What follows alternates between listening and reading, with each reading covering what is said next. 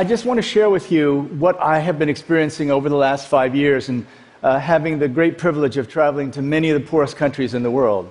You know, this scene is one I see all the time everywhere. And these young children are looking at a smartphone, and the smartphone is having a huge impact in even the poorest countries. I said to my team, you know, what I see is a rise of aspirations all over the world. In fact, it seems to me that there's a convergence of aspirations.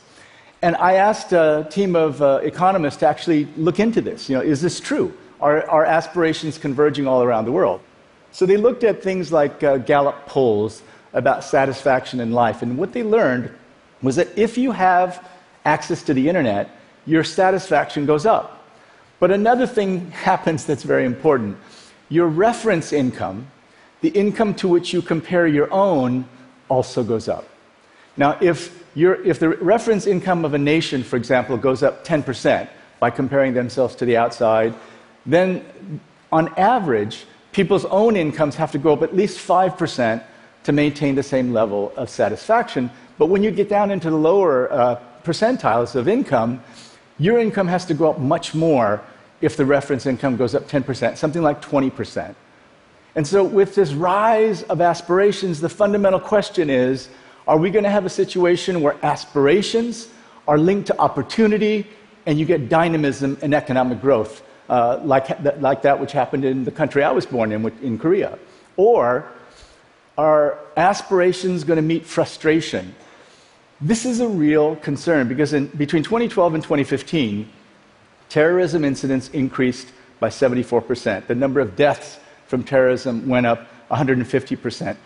Right now, 2 billion people live in conditions of fragility, conflict, violence, and by 2030, more than 60% of the world's poor will live in these situations of fragility, conflict, and violence. And so, what do we do about meeting these aspirations? Are there new ways of thinking about how we can rise to meet these aspirations? Because if we don't, I'm extremely worried. Aspirations are rising as never before because of access to the internet. Everyone knows how everyone else lives.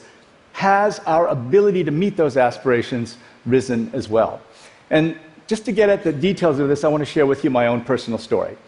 This is not my mother, but the, during the Korean War, my mother literally took her own sister, her younger sister, on her back and walked uh, at least part of the way to escape Seoul uh, during the Korean War. Now, through a series of miracles, my mother and father both got uh, scholarships to go to New York City. They actually met in New York City and got married uh, in New York City. My father, too, uh, was a refugee. At the age of 19, he left his family in the northern part of the country, uh, escaped through the border, and never saw his family again. Now, when they were married and living in New York, my father was a waiter at Patricia Murphy's restaurant, their aspirations went up. They understood what it was like to live in a place like New York City in the 1950s. Well, my brother was born, uh, and they came back uh, to Korea, and I, we had a, what I remember as kind of an idyllic life. But what was happening in Korea at that time was the country was one of the poorest in the world and there was political upheaval. There were demonstrations just down the street from our house all the time, students, uh, uh, students protesting against uh, the military government.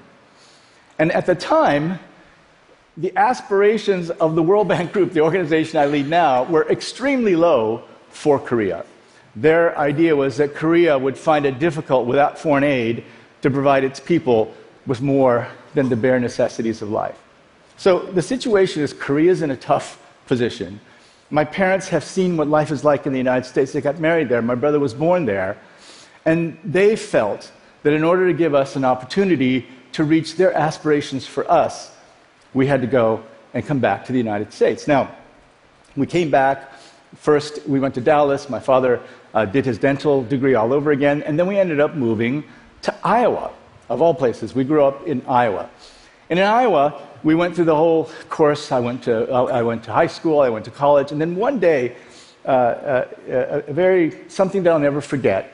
Uh, my father picked me up uh, after my sophomore year in college, and he was driving me home, and he said, Jim, what are your aspirations? What do you want to study? What do you want to do? And I said, Dad, my mother uh, actually was a philosopher and had filled us with ideas about uh, protest and social justice. And I said, Dad, I'm going to study political science and philosophy, and I'm going to become part of a political movement. My father, the Korean dentist, slowly pulled the car over to the side of the road. he looked back at me and he said, Jim, you finish your medical residency, you can study anything you want.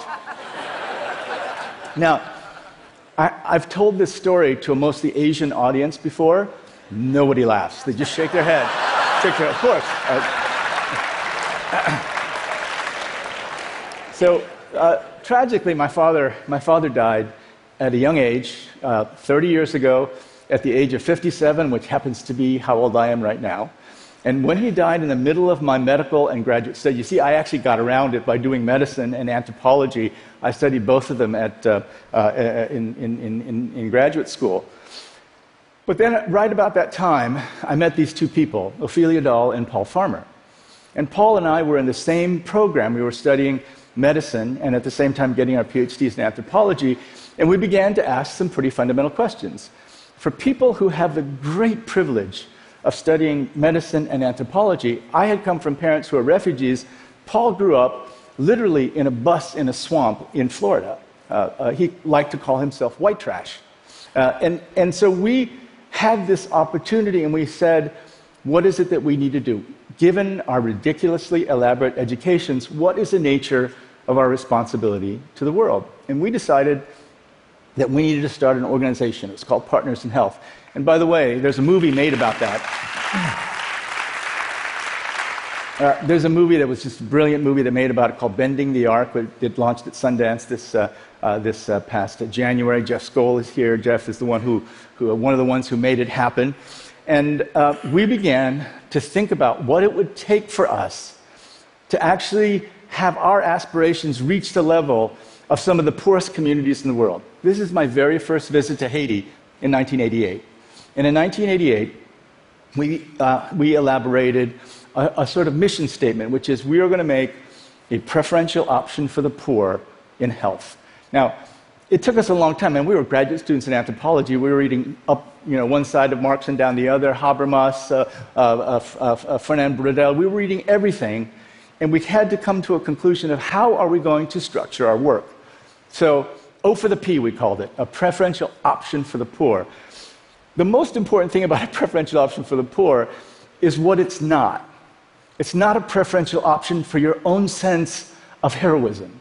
It's not a preferential option for your own idea about how to lift the poor out of poverty. It's not a preferential option for your own organization. And the hardest of all, it's not a preferential option for your poor. It's a preferential option for the poor. So, what do you do? Well, uh, Haiti, we started building, uh, you know, we, everyone told us the cost effective thing is just focus on vaccination and maybe a feeding program. But what the Haitians wanted was a hospital. They wanted schools. They wanted to provide their children with the opportunities that they'd been hearing about from others, uh, relatives, for example, who'd gone uh, to the United States. They wanted uh, the same kinds of opportunities as my parents did. I, I recognized them. And so that's what we did. We built hospitals, we uh, uh, provided education, and we did everything we could to try to give them opportunities. Now, my experience really became intense at Partners in Health in this community, Carabayllo, in the uh, uh, northern slums of Lima, uh, Peru. And in this community, we started off by really just going to people's homes and talking to people, and we discovered an outbreak, an epidemic of multi-drug resistant tuberculosis. This is Melquiades. Melquiades is, um, uh, was a patient at that time, was about 18 years old, and he had a very difficult form of drug resistant tuberculosis. All of the gurus in the world, the global health gurus, said it is not cost effective to treat drug resistant tuberculosis. It's too complicated, it's too expensive, you just can't do it. It can't be done. And in addition, they were getting angry at us because the implication was if it could be done, we would have done it. Who do you think you are? And the people that we fought with were the World Health Organization, and, and probably uh, the, the organization we fought with most was the World Bank Group. Now, we, we did everything we could to convince Melquiades to take his medicines because it's really hard. And not once during the time of treatment did Melquiades' family ever say, hey, you know, Melquiades is just not cost effective. Why don't you go on and treat somebody else?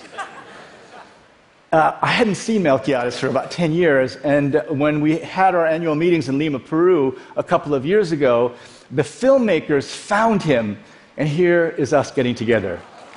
Um,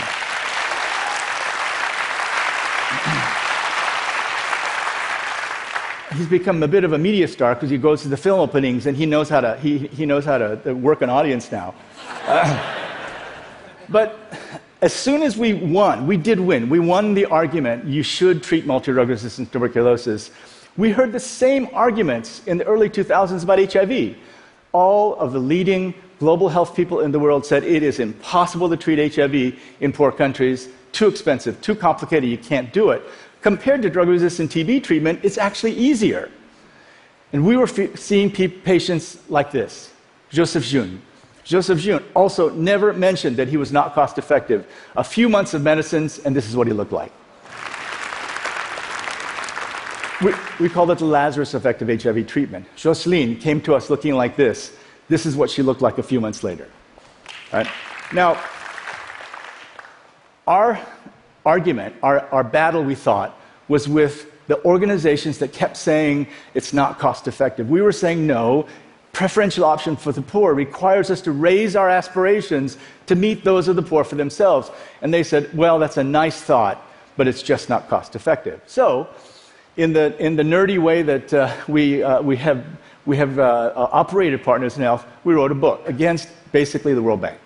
It says that because the World Bank has focused so much on just economic growth and said that governments have to, have to shrink their budgets and reduce expenditures in health, education, and social uh, welfare, we thought that was fundamentally wrong. And we argued with the World Bank. And then a crazy thing happened. President Obama nominated me to be president of the World Bank.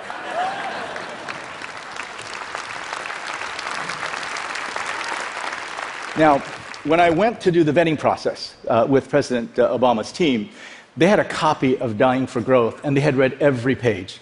And I said, okay, uh, that's it, right? You guys are going to uh, drop me? He goes, oh, no, no, it's, it, it's okay.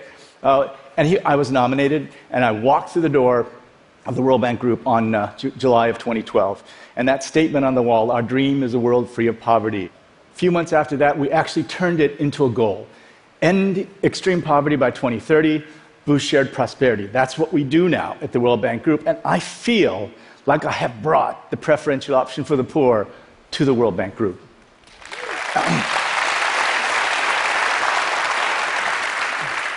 but this is TED.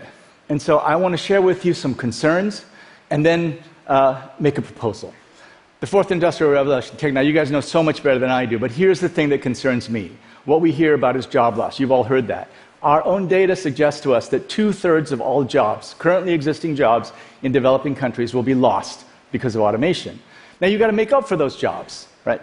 Now, one of the ways to make up for those jobs is to turn community health workers into a formal labor force. That's what we want to do. We think, we think the numbers will work out. That as health outcomes get better and as people have formal work, we're going to be able to train them with the soft skills training that you add to it to become workers that, that uh, will have a huge impact. And that may be the one area that grows the most. But here's the other thing that bothers me Right now, it seems pretty clear to me that the jobs of the future will be more digitally demanding. And there is, an, there, there is a crisis in childhood stunting. So is, these are uh, uh, photos from Charles Nelson, who shared these with us uh, from Harvard Medical School. And what these photos show, uh, on the one side, uh, on the left side, is a, is a, a three, three month old who has been stunted. Uh, not adequate nutrition, not adequate stimulation. And on the other side, of course, is a normal child. And the normal child has all these neuronal connections. Now, the neuronal connections are important because that is uh, the definition of human capital. Now, uh, uh, we know that we can reduce these rates. We can reduce these rates of, of, uh, of childhood stunting quickly, but if we don't, India, for example, with 38% childhood stunting, how are they going to compete in the economy of the future if 40% of their future workers cannot uh, achieve uh, educationally, and then certainly we, we, we worry about achieving uh, economically in a way uh, that will help the country as a whole grow. Now, how, what are we going to do? 78 trillion is the amount, is the size of the global economy. 8.55 trillion are sitting in negative interest rate bonds. That means that you give the German uh, uh central bank your money, and then you pay them to keep your money. That's a negative interest rate bond. 24.4 trillion in very low earning government bonds, and 8 trillion literally sitting in, in the hands of rich people under their very large mattresses. What we are trying to do is now use our own tools. And just to get nerdy for a second, we're talking about first loss risk debt instruments, we're talking about uh, de risking, blended finance, we're talking about uh, political risk insurance, credit enhancement, all these things that I've now learned at the World Bank Group that rich people use every single day to make themselves richer, but we haven't used aggressively enough on behalf of the poor to bring this capital in.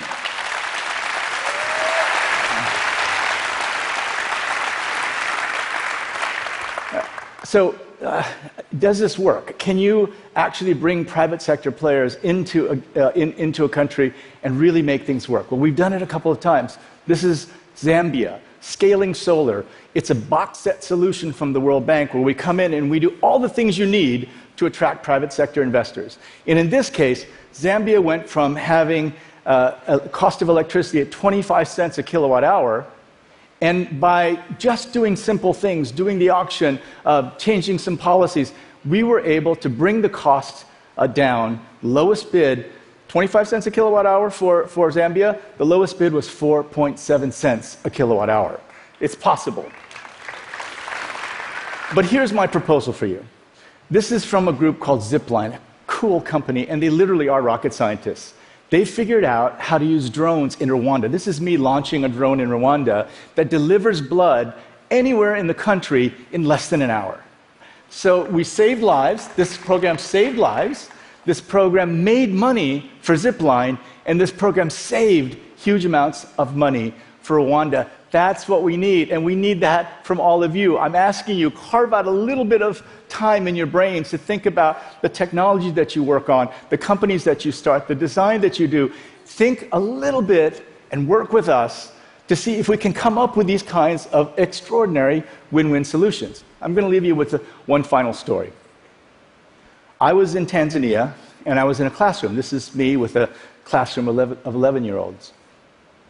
And I asked them, as I always do, what do you want to be when you grow up? Two raised their hand and said, I want to be president of the World Bank. and just like you, my own team and their teachers laughed, but then I stopped them. I said, Look, I want to tell you a story. When I was born in South Korea, this is what it looked like. This is where I came from. And when I was three years old, in preschool, I don't think that George David Woods, the president of the World Bank, if he had visited Korea on that day and come to my classroom, that he would have thought that the future president of the World Bank was sitting in that classroom. Don't let anyone ever tell you that you cannot be president of the World Bank. Now, thank you. Let me leave you with one thought. I came from a country that was the poorest in the world. I'm president of the World Bank. I cannot and I will not pull up the ladder behind me. This is urgent. Aspirations are going up. Everywhere, aspirations are going up. You folks in this room, work with us. We know that we can find those zip-like type, uh, type solutions and help the poor leapfrog into a better world. But it won't happen until we work together the future you, and, and especially for your children, the future you will depend on how much care and compassion we bring to ensuring that the future us provides equality of opportunity for every child in the world. Thank you very much. Thank you. Thank you. Thank you. Thank you. Thank you.